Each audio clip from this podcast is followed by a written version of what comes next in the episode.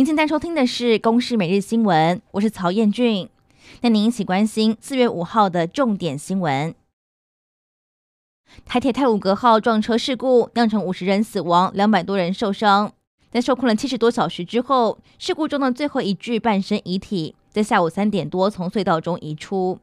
至于原承包商李义祥指出，是一个人前往工地视察。但因为生还者的照片和证词不断曝光，认为现场疑似有多名的工人在场。台铁指出，如果没有停工的话，就违反廉价要求停工规定，会要求专案管理顾问等单位进行说明。至于李义祥的旧责，违反民刑法的部分，会依法求偿，也已经向花莲地院对李义祥申请假扣押。而在事发之后，交通部长林佳龙宣布将辞去部长职务。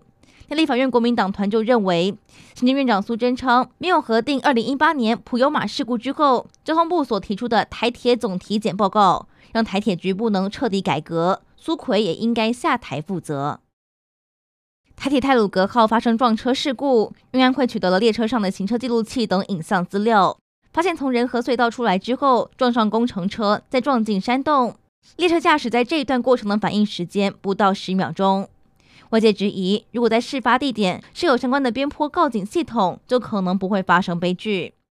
交通部则说明，台铁在今明两年预估是要设置二十五处的边坡告警系统，年拟投入二点七五亿元。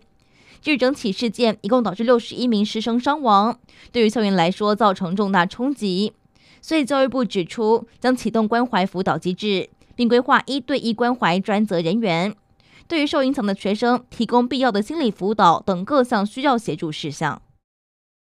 新冠肺炎疫情，国内新增一例境外移入确诊，是一年级的境外生。他入境的时候没有症状，在集中检疫所期满之前采检才确诊。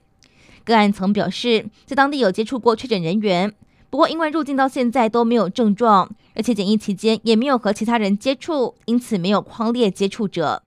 至于 AZ 疫苗，在昨天没有人接种，也没有任何的不良事件通报。而除此之外，指挥中心启动了泰鲁格列车事故的返乡探病奔丧专案。